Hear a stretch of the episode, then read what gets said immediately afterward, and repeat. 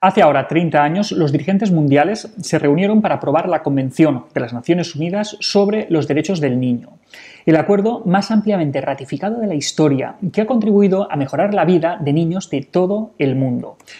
Pero ¿qué dice realmente esta convención? ¿En qué nos afecta? O mejor dicho, ¿en qué nos debería afectar? Vamos a verlo, que le vamos a dedicar este vídeo.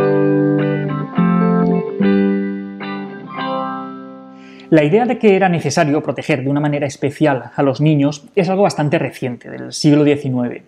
Hasta entonces los niños no tenían leyes que les protegieran de una manera específica.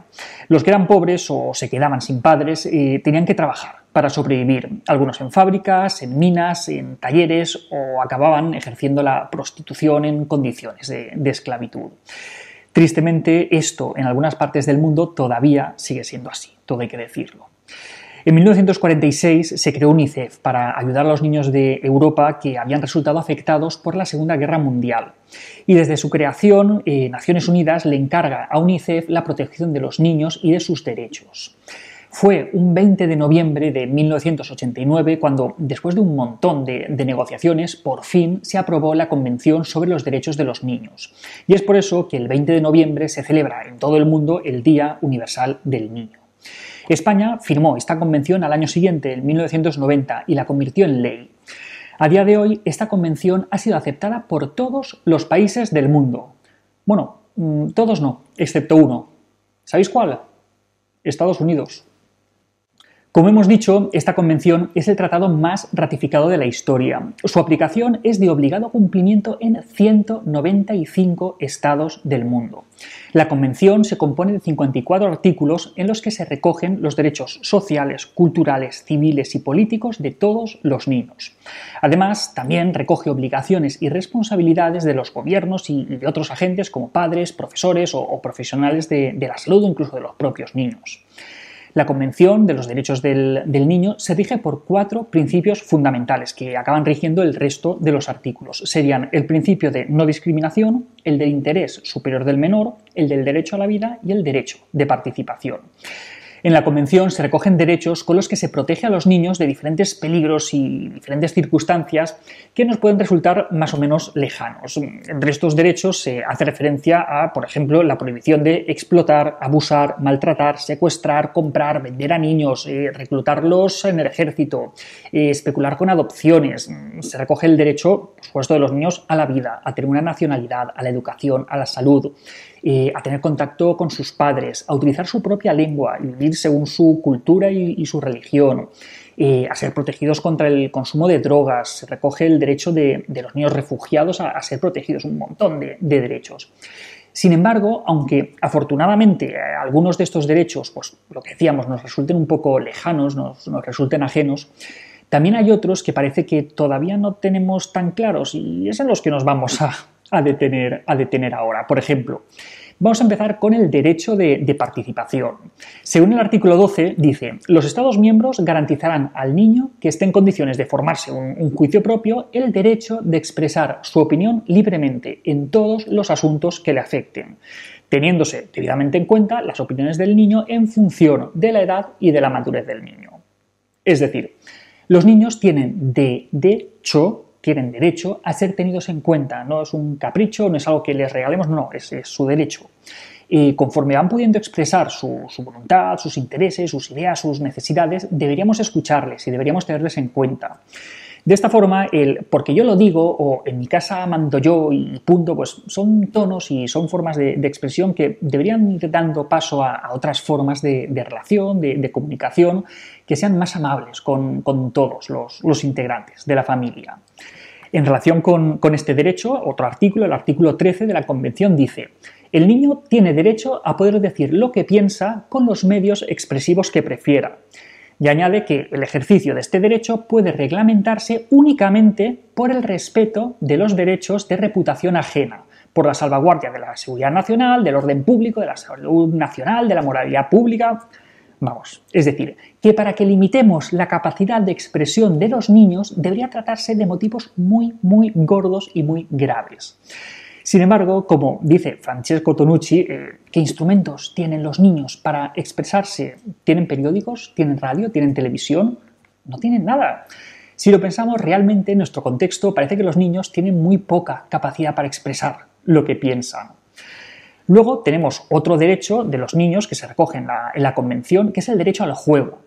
En el artículo 31 se reconoce el derecho del niño al descanso y al esparcimiento, al juego, a actividades recreativas, a participar libremente en la actividad cultural, en las artes.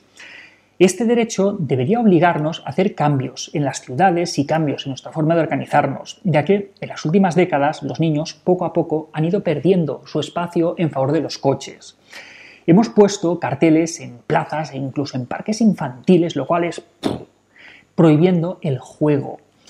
Incluso en sitios destinados al ocio familiar se les prohíbe jugar, se les prohíbe moverse, se les prohíbe hacer ruido, en parques, en plazas, en campings, en hoteles, apartamentos de veraneo, piscinas.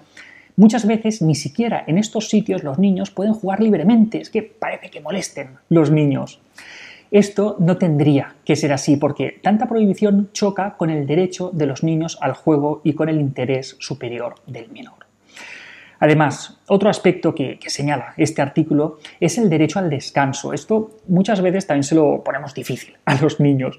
Con nuestras jornadas laborales casi infinitas, muchas veces los dos padres tienen que pasar la mayor parte del día fuera de casa y con esto muchos niños tienen que madrugar un montón para entrar antes en el cole en horario de conciliación Después hacer un montón de horas de clases, sin tiempo de descanso prácticamente, de ahí a las extraescolares, les recogemos al supermercado, a los recados, luego corriendo a casa, ducha, cena. Ostras, es que muchos niños hoy en día se pasan el día corriendo desde que se despiertan hasta que se acuestan.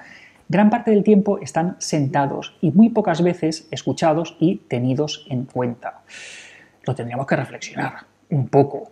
Sobre el castigo físico y otros tipos de, castigo, en el artículo 19 de la Convención se protege a los niños contra toda forma de perjuicio o abuso físico o mental, descuido, trato negligente, malos tratos, explotación, eh, abuso sexual.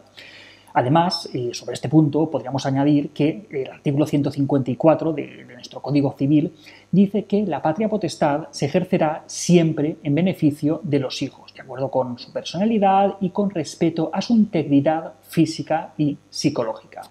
Es decir, que desde hace casi 30 años queda muy claro en la Convención de los Derechos del Niño que no se puede pegar a los niños y por si había alguna duda, desde el año 2007 esto se vuelve a explicitar en nuestro Código Civil. Pero es que hay que tener en cuenta que, además de la integridad física, en estos artículos se hace referencia también al abuso mental, a los malos tratos, a la integridad psicológica. Es decir, que no basta con no pegarles si esto se acaba sustituyendo por insultarles, amenazarles, ridiculizarles, asustarles. Ninguna persona se merece ser maltratada. Y tratar mal es maltratar, le pese a quien le pese y mucho menos a personas que están en una situación de dependencia o de mayor vulnerabilidad, como puede ser el caso de los niños o de los ancianos. Luego también está el tema del derecho a conocer sus derechos. Este es, un derecho interesante y que se tiene muy poco en cuenta. Algunos adultos piensan que lo más sensato es que nos callemos, que todo esto no lo callemos, que nos lo transmitamos a los niños, porque lo que hay que transmitir claramente son las obligaciones. Sin embargo, los niños tienen derecho a conocer sus derechos y nosotros, los adultos, somos los encargados de transmitírselos, de hacérselos saber. Como la redacción de la Convención de los Derechos del Niño no está escrita de, una forma que, sea comprensible por, la mayor parte de, los niños, Francesco Tonucci propone y ha redactado una versión simplificada para que los niños los puedan entender. Y ahí abajo, en los enlaces, pues os dejo ese, enlace a una redacción simplificada, resumida de, de la Convención de los Derechos del Niño, que podéis leer con vuestros hijos y les podéis contar cuáles son sus derechos. Luego tenemos el tema del derecho a, la autonomía. Artículo 15 dice que los niños tienen derecho a reunirse con otros niños. Vale, guay, ¿no? Sin embargo, esto es difícil cuando apenas pueden salir de casa solos. De hecho, en el artículo 23 se dice que el niño mental o físicamente discapacitado tiene derecho a llevar una vida plena, una vida decente, y en condiciones que garanticen su dignidad y que favorezcan su autonomía. Es decir, que incluso los niños mental o físicamente discapacitados tienen derecho a poder ser autónomos, por lo que todos los niños deberían poder moverse libremente y de manera segura por las calles. Deberían poder bajar al parque, a la plaza, a la piscina o acercarse a casa de sus amigos, pero esto es francamente difícil en el contexto que entre todos hemos construido. El secretario general de Naciones Unidas, Kofi Annan, en la apertura de, una sesión especial de la ONU para, la Infancia en, el año 2002, dijo, los jóvenes presentes en esta sala son testigos de nuestras palabras. Ellos y sus iguales en cada país tienen derecho a esperar que traduzcamos nuestras palabras en hechos y, atentos, que construyamos un mundo a la medida del niño. Construir un mundo a la medida del niño. Han pasado algunos años ya desde entonces, era el año 2002, y parece que todavía queda muchísimo camino por recorrer. Para celebrar los 30 años de la convención, pues quizá podríamos empezar por tomárnosla un poquito más en serio. Y hasta aquí otra píldora de psicología.